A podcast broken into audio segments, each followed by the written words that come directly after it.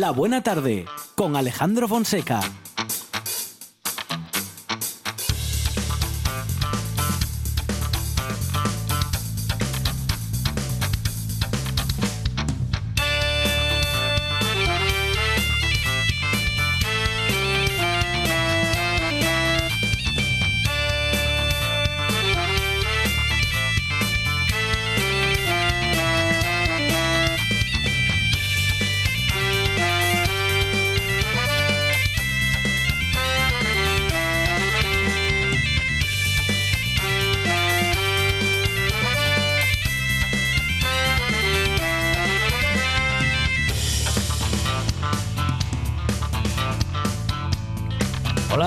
Buenas tardes, son las 4 y 7 minutos de la tarde y esta es la radio del Principado de Asturias. Y en esta buena tarde hablaremos en unos minutos con Miguel de Lis. Él es periodista y con él hablaremos de su última publicación en la que procura respondernos qué es TikTok, por qué gusta tanto a los jóvenes, qué es un blogger, qué es un Instagramer y con qué se come. Ha publicado Cultura Hick con Almuzara y, es, eh, y se está convirtiendo en una guía que nos ayudará a comprender el mundo online. Y después de descubrir qué es un influencer o una influencer, vamos a hablar también con Silvia Cosío, David Alonso y Germán Heredia de este y otros temas de actualidad, sobre todo, sobre todo, de los temas de actualidad. Vamos a recorrer el mundo literario con Carlota Suárez, que llega como siempre con todas las voces de todos los oficios de la literatura. Y vamos a recorrer la tecnología y las noticias del mundo tecnológico y también recomendaciones, eh, digamos que audiovisuales entre series y películas, también a cargo de Dani Gallo y Alberto Gombau, los dos más incorrectos, los dos más incorregibles, señores de la radio. Señores, señores, yo no sé, pero bueno, son tecnológicos y están con nosotros, preparados como siempre, para hacernos reír un montón y para merendar.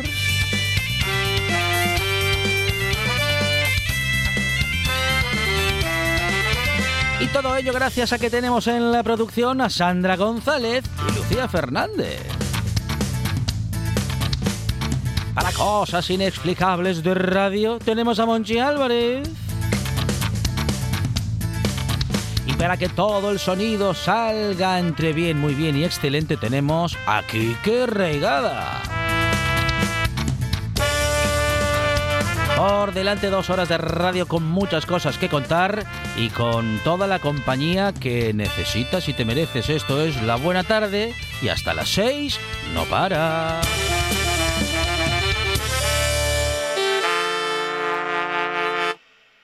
Me gusta la buena tarde.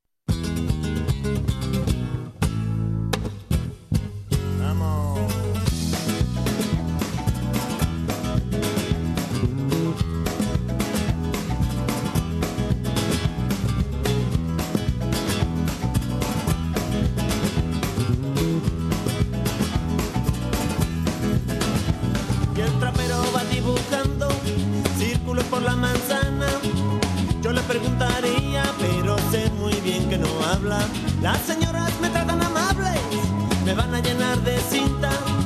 Y en lo profundo, tipi majar, sé que no tengo salida. Oh, mamá, y esto puede ser el fin, y esto puede ser el fin. Atascado con el blues de Memphis sin poder salir. Una buena tarde en una semana en la que todo se hace más corto, también todo se hace, o algunas cosas se hacen un poco más difíciles, pero en cualquier caso, aquí estamos con la radio en directo preparada para tener y disfrutar de toda una buena tarde. Lucía Fernández, ¿qué tal? Buenas tardes otra vez. Hola, muy buenas tardes. Aquí estamos de, nuevo. regreso con Lucía Fernández, que es fantástico tenerlo, Monchi Álvarez. Es la mejor noticia de la semana. Pero no, está no. aquí Lucía. Lucía Sí, Fernández sí, con sí. nosotros y Quique Reigada también aquí. Dos, jo- Sí, dos sí, jóvenes talentos de la Bueno, radiofonía vamos a asturiana. ver, vamos Sí. a hablar con No. Sí, sí, sinceridad. sí. No, Lucía no, Fernández Lucía es joven Es y Quique joven. Reigada lo parece. y Quique Reigada hizo un pacto Parece con el diablo. yo, Es lo mejor que puedo Es un poco humillante. Hizo un pacto con el diablo en 1990. No cumplió más. En el 90 no cumplió más. Imagínense. Pero hace un momento, Sí. Lucía Fernández hizo Sí. una pregunta que, Sí. Es que ya no se puede preguntar que nada. me ofendió. eh, No, Me ofendió No se porque ofenda. empezaba a sonar no sea sensible, Manchi Álvarez. Kiko Veneno, porque Sí. por cierto, Kiko, felicidades, que hoy Seten- es su cumpleaños. 71 años. ¿Quién lo diría? Kiko, eh. Y, y Lucía Fernández con candidez preguntó hace unos minutos. ¿Quién es este? ¿Qué canción está sonando? ¿De Pero quién es por esto? favor. Claro. No, pero lo preguntó con, con cariño, ¿eh? No Sí, con- no lo pregunté con ofensa, Claro, lo pregunté no, con curiosidad no porque dijo- No, pero si suena, canción. si suena ¿Esto Melendi, si suena Melendi no Lo pregunta quién lo es. sabe, lo sabe. Lo sabe. Eh, sí, sí, sí. Es verdad.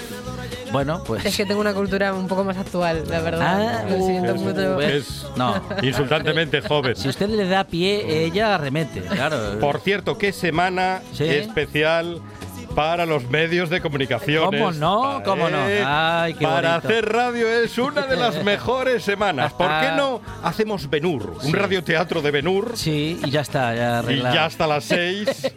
Usted hace de Tiberio, de Mesala, yo de Benur a la cuadriga. Y, y- y nada, ya hasta las seis tenemos el programa. No, Espartaco, entonces.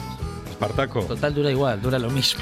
Dura como tres horas y No, no, yo creo que. No, sé si dura es más, Benur. larga, yo creo que es más larga Benur. Sí, Sí, Ya- porque Benur venía en dos, dos, mire lo que voy a decir, ¿Eh? en dos cintas de VHS, porque en una no es entraba verdad. todo. Me acuerdo del Había que estuche alquilar aquel. dos, eh, dos cajas, Sí. dos estuches, dos VHS. Pasaba lo mismo con los Diez Mandamientos. También, ah, es verdad, sí, sí, sí. que Era un chollo para Antena 3. Sí, sí. porque ponía Entre los dos. eso y la publicidad tenían resuelta. Ponía, iba a decir los dos, ponía los 10 mandamientos y los ponía a las 10 de la noche y ya Sí. tenía la programación matinal del día siguiente. Pero usted eh, quiere tener en cuenta solamente dos de los diez mandamientos o Yo ninguno, Ninguno. si pudiera ser. Por cierto, Ay. ayer hice un viaje en el tiempo, no me diga. sin, sin quererlo. Sí. sin saberlo, ¿En qué bar en- prácticamente. en qué bar entró? Porque, no, es que claro, yo no llevaba en cuenta que era Domingo de Ramos. Sí. Claro, Monchi, por favor. Y fue como volver, eh, yo iba por la calle y digo, pero esto, ¿qué estoy? ¿En 1983?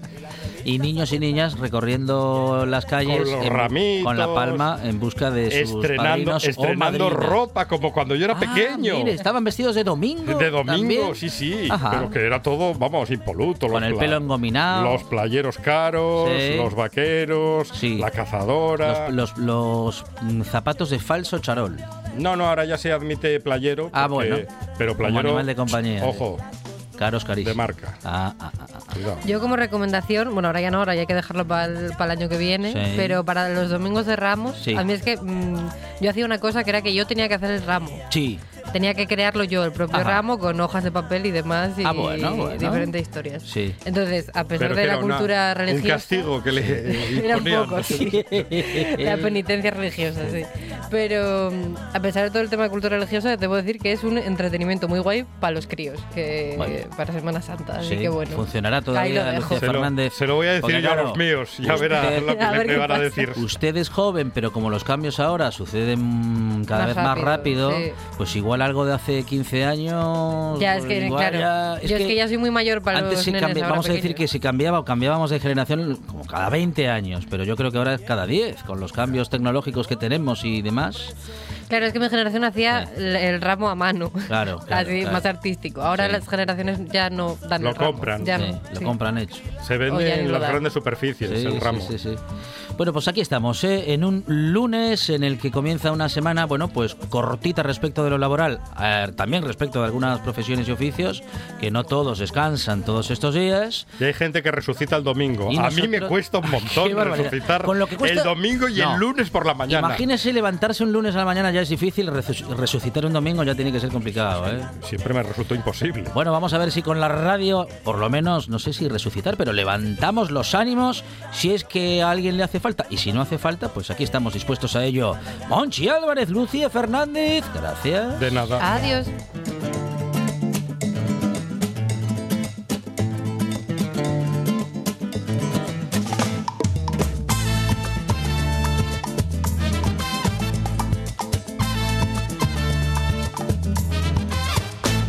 Porque si tú no te das cuenta de lo que vale, y el mundo es una tontería, si vas dejando que se escape lo que más querías. Si tú no te das cuenta de lo que vale, el mundo es una tontería, si vas dejando que se escape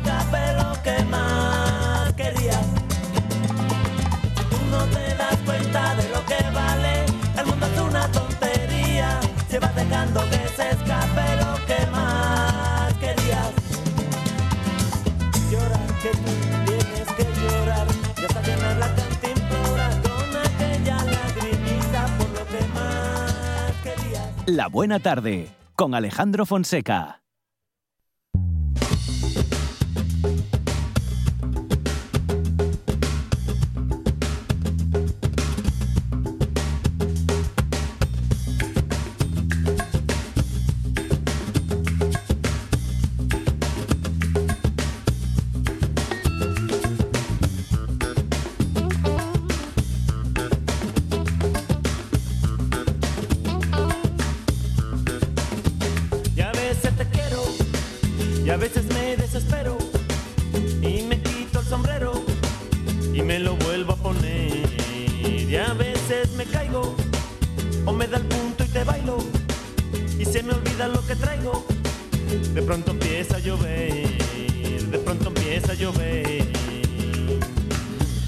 Ahora que según una reciente encuesta, uno de cada tres jóvenes españoles aspira a ser influencer. Vamos a hablar de este asunto con el licenciado en Derecho y Periodismo Miguel Delis. Miguel, ¿qué tal? Buenas tardes. Hola, muy buenas tardes, ¿cómo estáis? Muy bien, bienvenido a esta buena tarde. Bueno, Miguel, si antes los chicos y chicas, bueno, iba a decir chicos y chicas, bueno, y sobre todo los chicos, en el caso de que voy a poner de ejemplo, querían ser futbolistas o incluso ya, eso sí, chicos y chicas, hacerse famosos y famosas en la tele, eh, hoy eso ha cambiado por lo de las redes sociales y también y sobre todo eh, con eh, estas redes sociales en las que mm, TikTok, Instagramer son protagonistas y podrían, según su modo de verlo, hacerles protagonistas a ellos y también.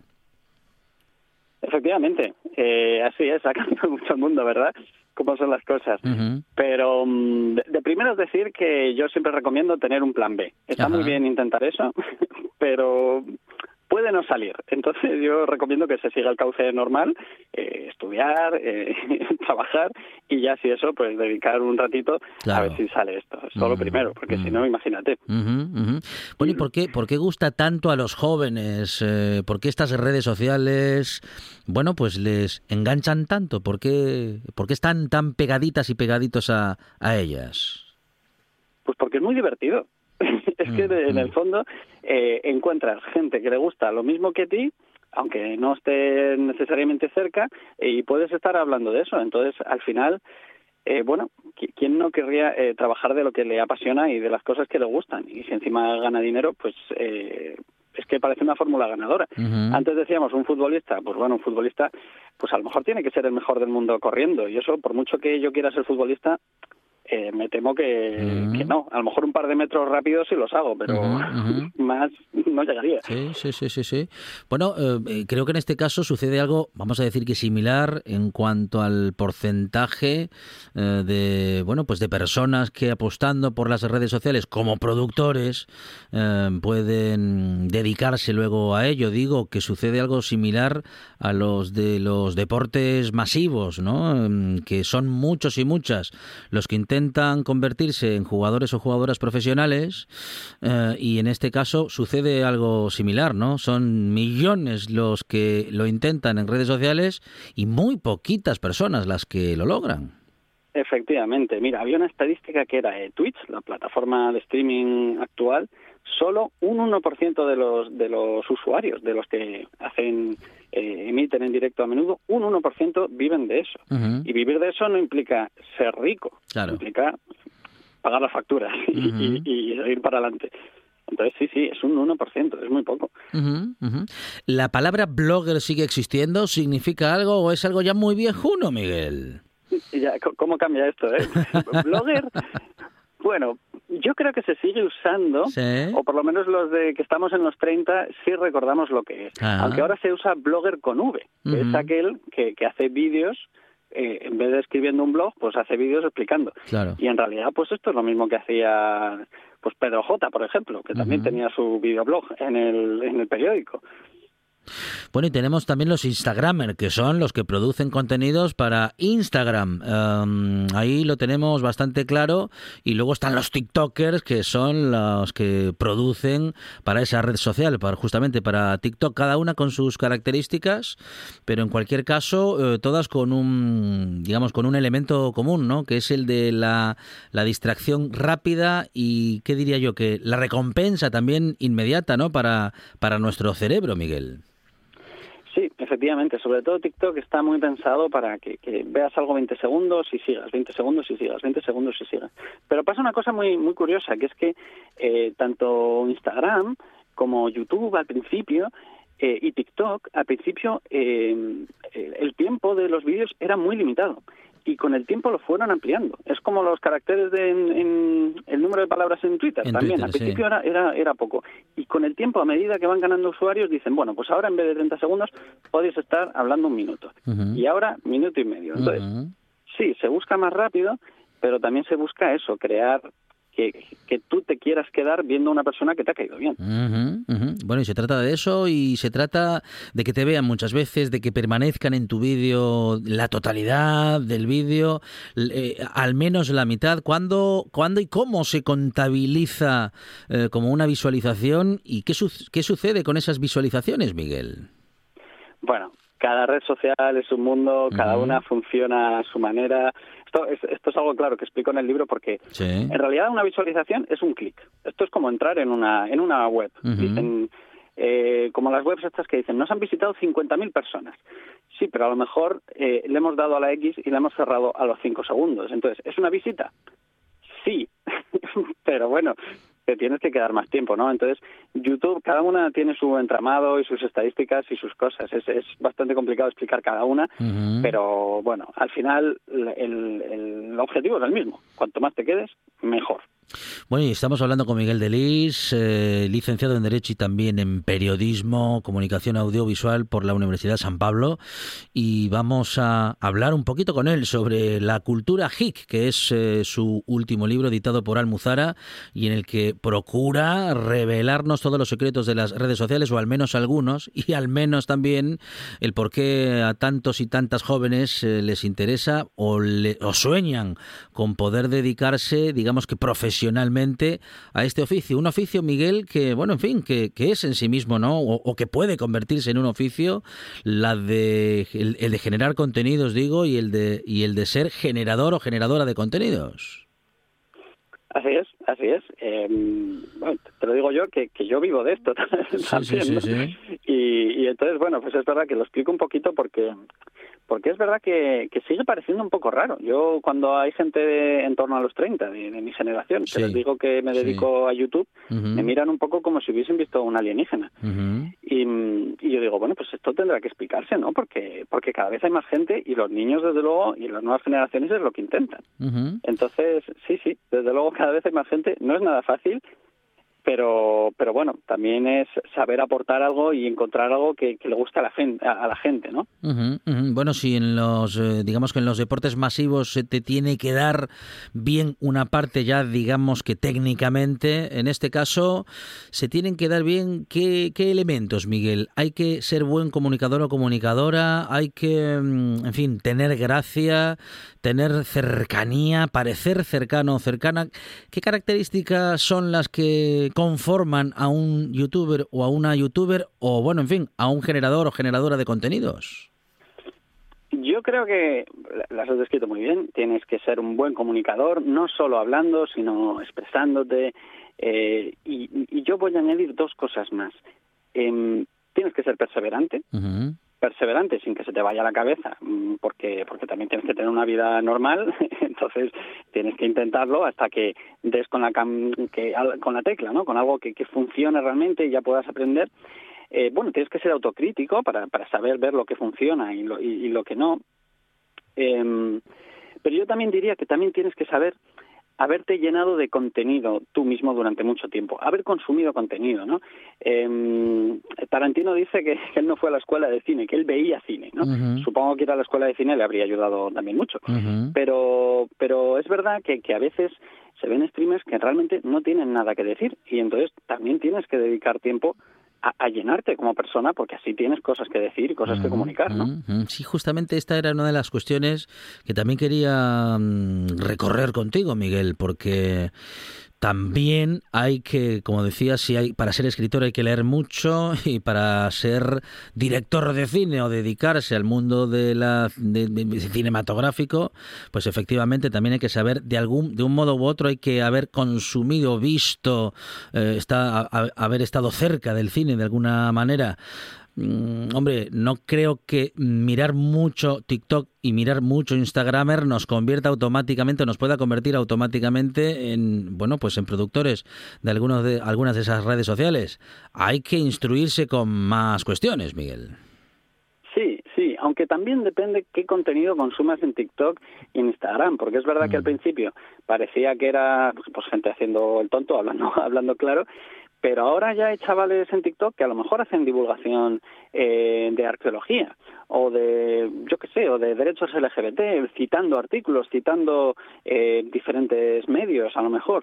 Entonces, eh, es verdad que, que aunque parece que es una pérdida de tiempo, también depende de qué contenido busques y qué contenido consumas, porque ya es tan grande que ya puedes buscar lo que lo que más te llame la atención y hay de todo. Y cuando digo de todo, pues hay desde lo mejor hasta lo peor.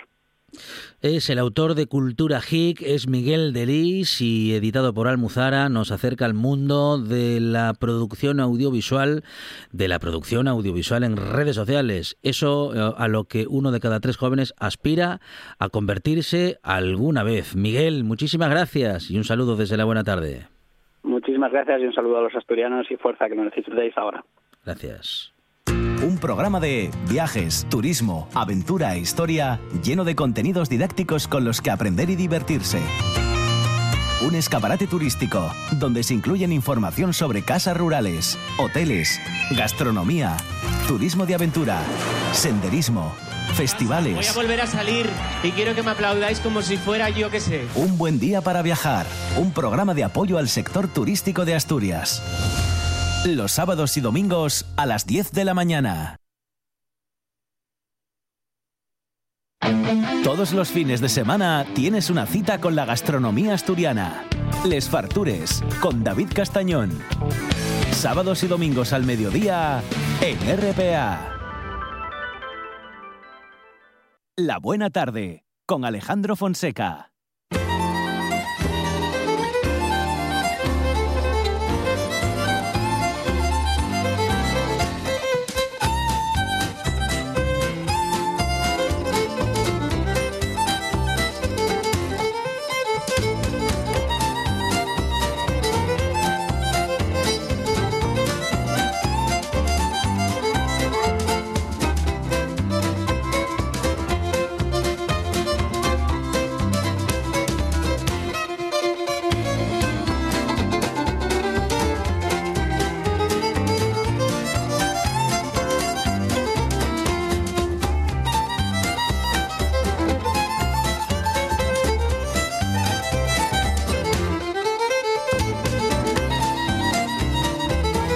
Sin duda muchos temas eh, que comentar en una buena tarde que comienza eh, pues con los temas de actualidad que ya venimos hablando ahora de redes sociales.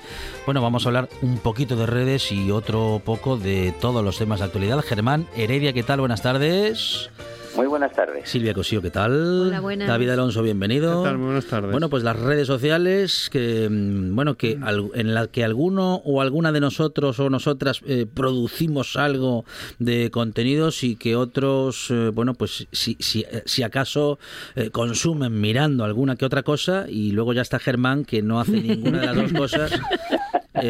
Pero que bueno, tampoco pasa nada, Germán, que se puede vivir sin estar, vamos a decir, ni demasiado pegado a redes sociales, Mm, bueno, yo, yo, yo siempre digo que con la única neurona que tengo y a veces a medias no puedo mm, no puedo llevarla por, por el mal camino, que es eh, meterme en todas estas historias que pues sí, que mucha gente está de acuerdo, que vosotros mismos estáis de acuerdo, pero que yo la verdad es que no le veo ninguna utilidad, más allá de lo que os dije una vez de, profesionalmente, pues que puede ser y, y, es interesante para, para llevarlo a cabo. El resto, pues me parece un, un altavoz en muchas ocasiones de odio, en muchas ocasiones, como muchas veces sabemos, de bullying y en muchas ocasiones, y en muy, en muy pocas otras de motivación ya sé que Silvia, ya sé que David, ya sé que Alejandro, sí. eh, buscáis o queréis buscar, hmm. eh, pues a lo mejor cosas muy buenas, pero sinceramente yo no las encuentro, no las encuentro. ¿Qué voy a hacer? Nada, soy un triste. Bueno, ¿hay, ¿hay cosas buenas en redes, David?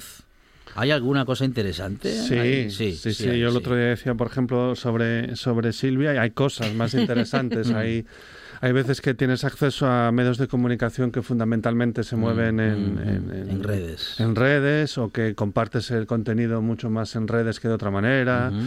Eh, yo realmente sí que me informo ya a través de las redes, cada uno hace sus sus cortas y pegas referido a la información que puede filtrar y no filtrar, por supuesto asumiendo la realidad de una parte que, que vas a tragarte sin querer tragarte, pero bueno, yo supongo que como muchos he llegado ahí, eh, bueno, yo he llegado ahí por otras circunstancias, yo no tenía nada, vino el mundo de la política, me metí en ello y ya no salí.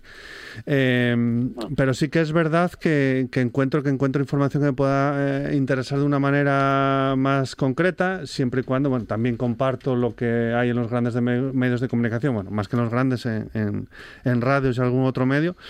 Pero entiendo la postura de Germán perfectamente y también entendería que se haga un uso más, mucho más intenso de las redes porque, bueno, pues eh, es un mundo más, es una realidad más, ya no es un mundo, es una realidad y tiene tiene muchas utilidades, ¿no? Yo tendría que dar un discurso un poco más viejuno de que hay que tener cuidado, de, tener un cierto control, que lo hay que tener, eh, pero entiendo que si se le es una herramienta a la que se le puede sacar utilidad, que puedes acceder a información que de otra manera probablemente no pudieses informar y puedes acceder a información tanto buena como mala que el gran sistema a lo mejor eh, ocultaría, para bien y, también para mal, ¿eh? porque también se hacen eco mucha información que es dantesca o realidades eh, paralelas que no existen o grandes conspiraciones o negacionistas o 20.000 historias que en las redes eh, encuentran su, su sitio. Eso sí, lo único que puedo decir es que mm, aunque pensemos que sí, eh, no sirven para dejar de sentirse solos y ese es uno de los problemas que tenemos en la sociedad actual. Yo creo que para eso sí nos sirven. Silvia. Sí, yo creo que tienen a ver, uno, yo estoy convencida de que Germán diga lo que diga, tiene una cuenta secreta en Instagram, lo que pasa es que no nos lo quiere decir. ¿Qué va? Que no, que no, que lo ciego rotundamente. en el que va colgando fotos suyas, pero bueno. Con algún, con algún nombre oculto, seguramente, artístico. Seguramente, Tijeras de oro. Nos enteraremos en un futuro. Sí, yo, a ver, las redes eh, son buenas y malas como todo, es decir, sin ser del todo nada es neutral, todo depende también mucho del, uso o del abuso que se puede hacer de ellas. Si es verdad que si se, se, abusa de ellas eh, son tan dañinas como pueda ser pues una mala relación personal, es decir, ayudan a hacer bullying, tienen a veces la ventaja para mucha gente de la, del anonimato, pero el anonimato no solo sirve para hacer bullying a los demás, o ser un troll en Internet. Hay mucha gente que por, por muchas razones no puede decir su nombre y sin embargo, siendo anónimo en redes sociales, puede denunciar cosas de mm. su trabajo, puede denunciar o, o, tener una vida de verdad si es LGTBI todavía hasta le cuesta salir del armario. Es decir, las redes sirven para, para todo. Es decir, yo, yo no solo las utilizo para informarme, que también, dices, es una manera de estar en contacto con no solo con lo que pasa en España, sino con lo que pasa en el mundo, sino para hacer también con, o sea, comuna con dentro del mundo del feminismo, es decir, con muchas feministas del otro lado del charco, latinoamericanas, africanas, eh, con las que aquí no tendríamos contacto y decir y, entonces a mí me sirve para, para leerlas, para comunicarme con ellas, para aprender, sirve para hacer un, cierto activismo, un cierto activismo. Esta gente que, cree que por, por decir cosas en, en, Twitter ya vas a cambiar el mundo, no. Pero bueno, Twitter también está ahí o cualquier red que tengas para para contar cosas, para hacer activismo, pero que la política no se puede quedar en un tuit.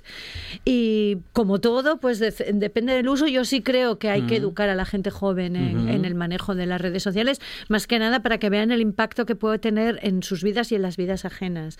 Y redes como Instagram o como TikTok, que tienen estos filtros que cambian el aspecto de la gente, sí creo que ahí hay que educar especialmente porque estamos viendo que hay mucha gente joven con muchos problemas de autoestima y de, cómo se autoperciben a causa de lo que ven en Instagram y, de, Instagram se ha convertido en una red de, TikTok tiene citas y de básicamente es terrible. sí, sí, pero por ejemplo TikTok tiene un filtro que es inteligencia artificial que tú te lo pones y es, es como una imagen idealizada de ti mismo. Claro, tú imagínate que te ves a través de ese filtro. Cuando quitas ese filtro y te miras en el espejo... Y te quita 20 años o 25 años de encima, mm, literalmente, ¿no? Sí, sí pero aún dentro de la peluquería, pero no hay manera, ¿eh? ¿Cómo, Germán? ¿Cómo, cómo? No, no, que yo intento quitar años a la clientela, pero nada, que no manera. Sí, no, no, claro, es mucho más eficiente el, el, sistema digital, el filtro, que, bueno, que por otra parte no, no, es solamente superficial, sino que además es mentira, porque... Bueno, siempre nos queda el remedio de la media y la pinza que llevaban las folclóricas. Claro, claro, claro, sí, sí, sí, sí, Bueno, yo, yo, yo sí, bueno, no, no, es coña, pero yo cuando empecé en la peluquería sí que había, sí que había peluquerías en que los cristales eran especiales, ¿eh? y adelgazaban un poco a la gente y las ponía un poquito más bonitas, pero bueno, ah, mira. eran en los años esto está inventadísimo ya de ¿eh? sí, sí, pero no era la realidad los probadores decía, ¿no? Que estilizaba más ¿Ah, algunos espejos. Pues los, de, los, de, los probadores yo creo que funcionan al revés. Los de Jaro te digo yo que funcionan al revés. Yo eso creo que yo lo recuerdo. O los de mi casa es que están muy bien, los espejos de mi casa. En algún, yo recuerdo en alguna tienda, sí, que sorprendentemente parecía que te, mm, bueno, mm. yo, yo soy muy alto y demás, te estilizaba más la figura, pero bueno, estoy hablando hace años. ¿Eh? Sí, sí, sí. Eh, supongo que el mundo de la moda, nos si alguien fuese experto, nos podría dar muchas ideas de, cómo funcionan en la realidad, pero bueno, casi que no las quiero ni saber. Sí, Germán, sí. No, no, que eso bueno, por incidir un poco más, ¿eh? o sea, yo sé que las redes sociales están ahí, pero yo no por no utilizarlas, eh, no sé por dónde, sé que por dónde va el mundo, no sé, es que parece que, que si uno está desconectado de las redes o si no entra en las redes, es como si no viviese una realidad. Y no es cierto. Yo creo que me mantengo suficientemente informado eh, pues por lo que leo, por lo que veo y por lo que, bueno, por lo que veo también en, en, el centro de trabajo, lo que hablas con la gente, y creo que estoy perfectamente informado. Y que sí que es cierto que, mira, lo que dice Silvia, a mí me va a ayudar dentro de un año, un par de años, a hacer un libro que voy a hacer, gracias a toda la información que voy a extraer a través de, de lo que es eh, bueno, pues las comunicaciones con, con, la gente, ¿no? Pero estamos hablando de comunicación, ¿vale? Y muchas veces de, de, lo que, de la parte mala, que es a lo que no está regulado y que a la que yo, pues, achaco muchas veces que personas como yo se van desenganchando o, se van desilusionando con, con, con, muchas redes y con muchas historias que hay en Internet y yo creo que habría que regularlo de alguna manera. Bueno, y hablando de redes sociales y hablando de jóvenes, como hablábamos en nuestra primera comunicación con el profesor Miguel Delis, también tenemos que hablar de esta estadística que nos llega desde los medios de comunicación y que nos avisa que en los centros educativos de Asturias ya se han dado aviso de 20 casos de riesgo de suicidio, eh, de suicidio digo, en mes y medio, algo que preocupa, bueno, pues en general a todas las familias, claro, y que nos gustaría saber, pues qué puede estar sucediendo. Claro, puede haber, Silvia, David, Germán, muchas hipótesis, pero los equipos docentes, docentes aplican desde febrero una guía elaborada por el Principado para prevenir y detectar los problemas mentales en menores que tienen mucha presión en los estudios, que tienen mucha presión también en redes sociales, que tienen, en fin, uno, un, digamos, una, una educación emocional y una madurez emocional que a lo mejor no es suficiente para todo lo que les estamos tirando encima. Digo, les estamos tirando pues por incluir a las familias, a, los, eh, a los centros educativos y a la sociedad en general. Es decir, los, la gente muy joven, eso se está viendo en los centros educativos, está desbordada y los responsables eh, tenemos que ser los adultos porque eh, estamos viendo, algo está pasando y creo que, que está bien que se empiece a reaccionar. Eh, Espero que, igual que hay una guía que, hace que en los institutos y en los colegios se estén empezando a detectar en serio todos estos problemas mentales, la sanidad em, eh, reaccione porque creo que, que, están teniendo más problemas para acceder a salud mental por, por cómo está la sanidad en general, pero es un desborde, es un desborde. los chiquillos y las chiquillas salieron muy mal de la pandemia, de, del confinamiento, de la semipresencialidad, de la falta de... A ver, estaban en, el en la peor época de su vida y se les rompió lo que es básico para cualquier persona joven, que es el contacto con otras personas jóvenes, el contacto social. Hubo muchísima presión social contra los jóvenes. Yo no sé si os acordáis, hubo anuncios mm. Mm, estatales en los que se les llegó a echar la culpa de las de, la expansión de la pandemia, de aquello cuando de las olas famosas que se decían, eh, se puso muchísima presión sobre ellos. El sistema educativo tal y como está planteado ahora mismo, eh, la nueva ley lo tiene en cuenta y es va a descargar mucha mucha carga de la que hay en ellos, pero el sistema educativo ha puesto una carga muy grande en los adolescentes, es, eh, pone excesiva importancia a las, a las notas, las notas de corte, las notas para entrar en la universidad. Es un sistema muy competitivo donde además no se tiene, no se, no se les da tregua, es todo exámenes, o sea, no se, no se valora otra forma de aprendizaje que el examen y la nota, el examen y la nota. Y los chicos llegan rotos, el que no rompen en cuarto de la ESO, rompen primero de bachillerato y si no rompen segundo y si no están rompiendo la universidad, la universidad están también desbordados por la cantidad de gente joven que les llega les llega agotados mentalmente. Es decir, esto es un, es un problema muy muy muy grave y creo que como como tenemos los adultos tenemos que empezar a, a tomar medidas y a, y a salvar a esta gente, es que están sufriendo. Germán. Eh, bueno, y sabes que Silvia, yo no, yo, yo no me remito solamente a la pandemia, que sí, pero, pero que no es el mal de, de todo esto, ni el inicio del comienzo, sino que, eh, bueno, fue una etapa difícil en el que algunos eh, no han podido superarla, pero no creo que sea el problema la pandemia, únicamente eso. no, no, yo no digo que sea el problema únicamente, pero digamos que la pandemia terminó de hundir a estos chiquillos. Bueno, sí, sí, evidentemente alguno habrá sufrido, pero pero no es el, el, gran problema eh, que hubo en la pandemia lo que está sucediendo ahora mismo con ellos. Es un problema que acarreamos ya de generaciones atrás, pues porque, y yo no he hecho la culpa al sistema educativo, sino a las familias. No hemos sabido educar en la, en la dificultad a nuestros hijos y quizás eso sea una parte de que se sientan pues eh, defraudados o se sientan malos, se sientan como está sucediendo ahora mismo, ¿no? De, pensar en, cosas malas y, no aceptar que el fracaso eh, forma parte de la vida, por desgracia, y que hay que mantenerlo desde esa manera. Eh, me niego a pensar, y ya os lo dije más de una vez, que las actuales generaciones vivan peor que las que vivimos nosotros, porque no no creo que sea así, sinceramente. Siempre hemos tenido la presión, los que hemos estudiado, del resultado de unas notas la presión de tener que estudiar por narices para probar, no solamente para agradar a la familia, sino para los amigos y hasta la novia, y que esa es una realidad que vamos a mantener ahí, querramos o no. Eh, lo que a mí me resulta, sinceramente, y lo digo de verdad, es que no hemos preparado a, nuestras mentes más jóvenes en el que hay que sufrir para conseguir las cosas y que a veces unas negaciones simplemente con una no compra de una tablet o de un teléfono no es ninguna tragedia, sino que es una realidad a la que tenemos que someternos a las familias. Eso es una pequeña cosa que digo yo, pero pero es, en fin, yo a lo que quiero ir es a la raíz. Y pienso que eh, no hemos acostumbrado a, la juventud a padecer.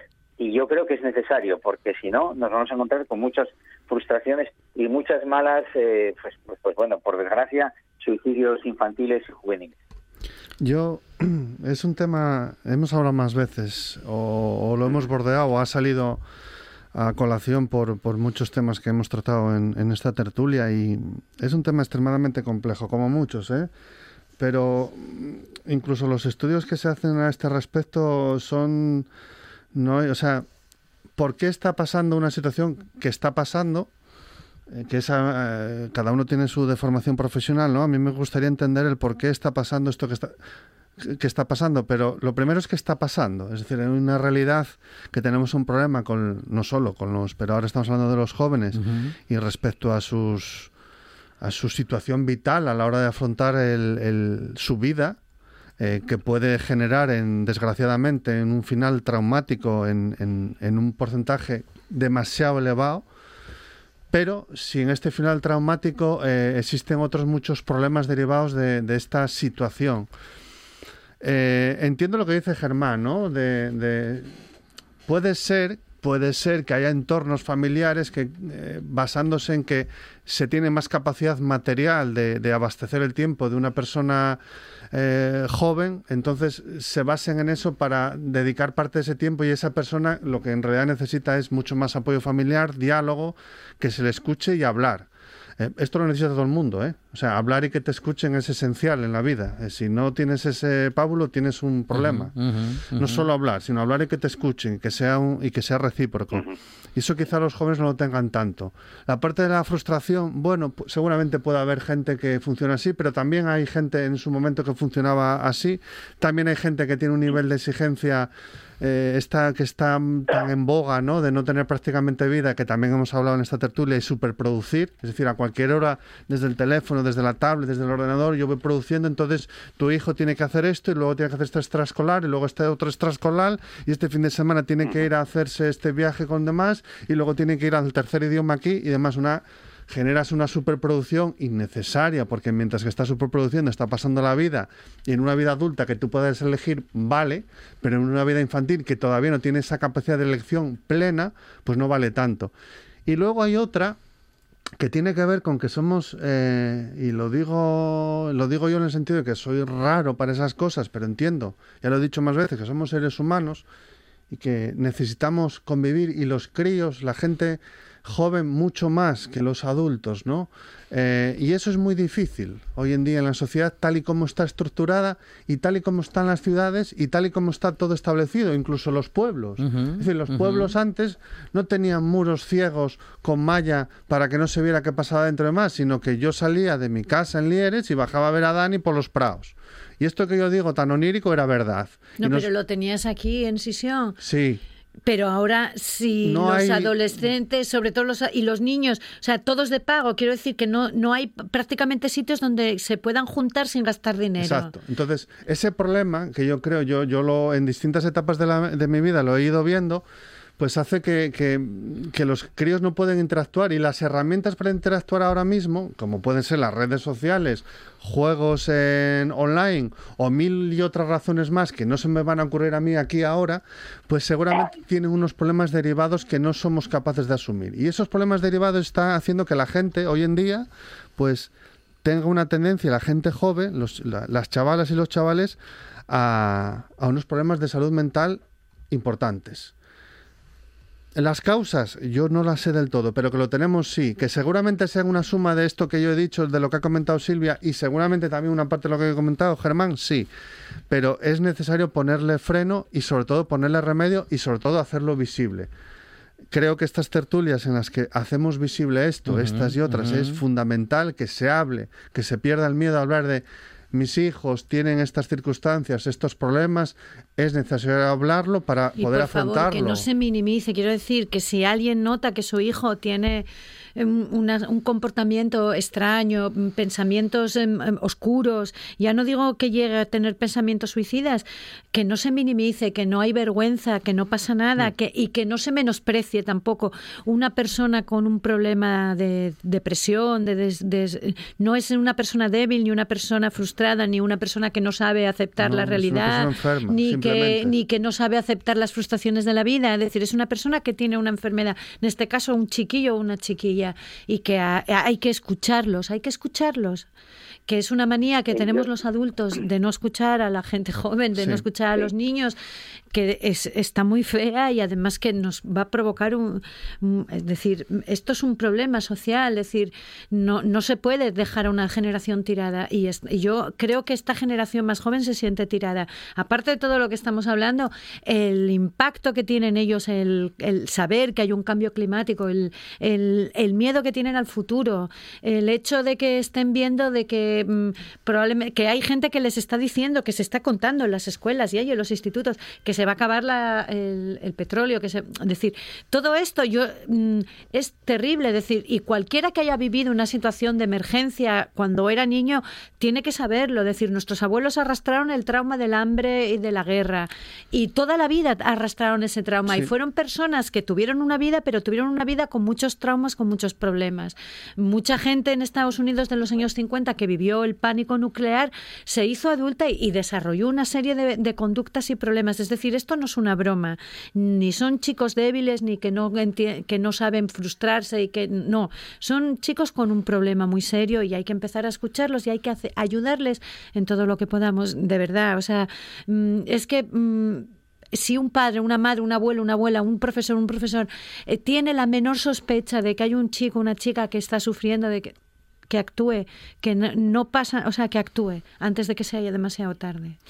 Bueno, y tenemos eh, dos temas que seguramente no nos dará tiempo a recorrerlos en su totalidad, pero nos tenemos que adentrar, bueno, por supuesto, y en primer término, en la evaluación de los daños que ya comienza respecto de la oleada de incendios. Tendríamos también eh, esa, mm, en fin, esa, esa unión o reagrupación por parte de la izquierda, que son dos grandes temas. Eh, necesitaríamos como dos tertulias más para todo ello, pero bueno, pues por ir pegaditos, pegaditos a la actualidad, digo, lo de la reagrupación de la izquierda, a lo mejor la semana que viene todavía es tema de conversación y, hoy lo de la oleada de incendios pues nos tiene pegados a la actualidad, eh, ahora ya menos preocupados, hmm. pero sí que, mm, bueno, con mucho dolor y en algún caso con mucho enfado, David. Sí, yo he pasado, bueno, sabéis que trabajo por el monte, ha sido una semana dura, eh, un fin de semana duro y y ha sido duro por muchos motivos, ¿no? Y seguramente lo que vaya a decir ahora sea uno de los motivos de la dureza, pero yo creo que hay que quitar el miedo a decir según en cosas, aunque vivamos en, Asturias y por suerte en una radio pública como esta tienes la libertad de poder decir las cosas. Yo lo que voy a decir ahora son unos datos de la investigación de causas de incendios forestales en el Principado de Asturias en el periodo 2002-2012, SEPA, es la fuente.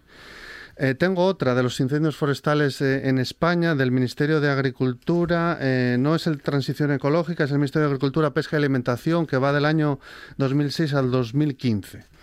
Son los datos de las personas que investigan los incendios, ¿no? Los incendios que están con solución, que se le ha dado solución. Incluso hay una variable, o sea, hay un epígrafe en el que incendios que no encontraron las causas. En el total de Asturias en ese periodo, que es un total de número de incendios de 1070,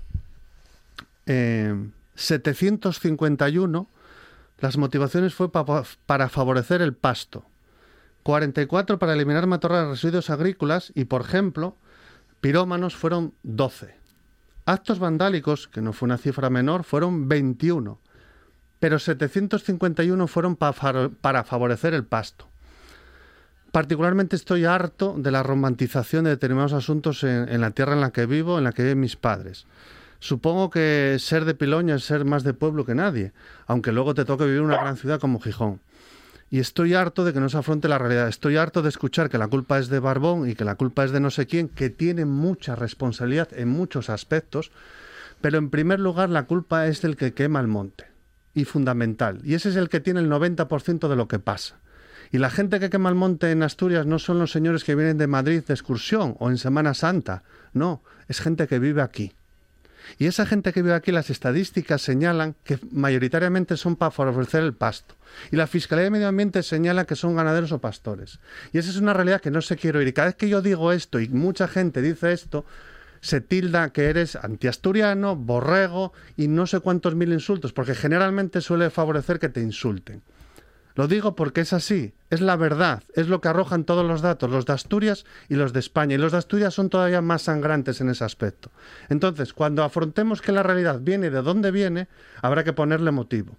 Y hablemos de los bosques, y hablemos del tratamiento de los montes, y hablemos de los montes de utilidad pública, y hablemos de la política forestal, y hablemos de los eucaliptos, y hablemos de los pinos. Pero primero hablemos de los señores, porque son señores, no señoras, que queman los montes esos son los señores. Cuando hablemos de esto y digamos y señalemos y metamos a la gente que tenemos que meter a la cárcel, afrontemos lo demás. Pero ya está bien de decir que la culpa es de no se sabe quién, la culpa es de los otros, cuando los que queman los montes todo el mundo, además, lo que estoy diciendo, saben perfectamente y conocen a gente a las que podrían señalar.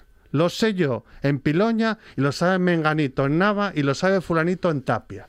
Y eso es una realidad. Germán.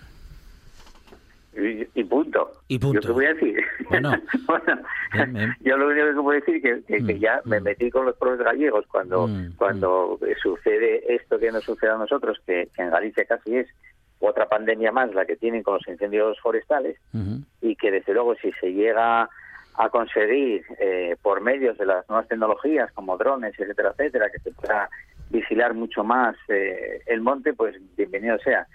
Pero independientemente de lo que dice... Es imposible vigilarlo a ese David, nivel, Germán. Es imposible. ¿Que qué? Que es imposible ¿Que qué? controlarlo. No, no, no, ya, o sea, hombre, los es a miles de kilómetros de Con la pistas que cantidad hay. de borregos, con la cantidad de borregos que hay y que además muchas veces lo hacen sin intención, pero que eh, quemar una, una sebe en un momento determinado, tal como están los de seco los bosques, pues evidentemente pues pues es, es, es peligrosísimo, ¿no? Que también hay personas eh, conscientes e inconscientes de lo que hacen. Claro, y hay un porcentaje de incendios lo- de gente lo- lo inconsciente, de ¿eh? vandalismo. Claro que lo ha. Por supuesto, que, Claro, que hay mucha claro, gente. claro, Hay claro. distintos aspectos, pero hay un aspecto fundamental. Sí, pero más de 100 incendios eh, focalizados en una semana en la que hay temporal de viento es algo organizado. Hombre. Silvia. Bueno, Yo, solo dos cositas muy más- pequeñas. Una, eh, tiene que haber señalamiento social ya en las zonas. La, si la gente sabe quién quema, no puede haber esta complicidad de callarse. O sea, tiene que haber vergüenza. O sea, los ge- la gente... Como los tiene- furtivos. Los Efectivamente. furtivos en las zonas rurales de Asturias, yo también lo viví en Piloña, la gente sabía ¿Quién quién, eran era? los furtivos. Sí, sí. El furtivo tiene no- que pero no acabar sé, esta pero había humertad miedo ya. a decir, claro, tiene que acabar. Y dos, el Principado tiene una obligación. Es decir, hay una ley que permite que se conviertan las zonas que se queman en pastos. Hmm. Sabiendo que se está quemando zonas para convertir en pastos, en el momento que esa ley desaparezca y ya no se puedan convertir en pastos, veremos cómo desaparecen también muchos de los Y que no le tiemble la Que mano no, y a, a- la, claro, a meter en la cárcel a, a los- meter ahora claro. millones de euros en políticas de no se sabe qué sin ir al origen. Porque si no, vamos Nada, a ser no exactamente igual. nada. Dentro de dos o tres o, o tres años, cuando vengan las circunstancias de monte, va a volver a es que arder estudia, Asturias. quiero decir que los ecologistas lo ven en cuanto eh, una zona vuelve otra vez a brotar y ya no se convierte en pasto, vuelven a aparecer los incendios. Es decir, es que, jo, es que joder, que no es un secreto. Es que no es un secreto. Las si no es un secreto de- para nosotros, no es un secreto para la gente que vive allí. No. Lo que pasa es que no interesa, por lo que sea.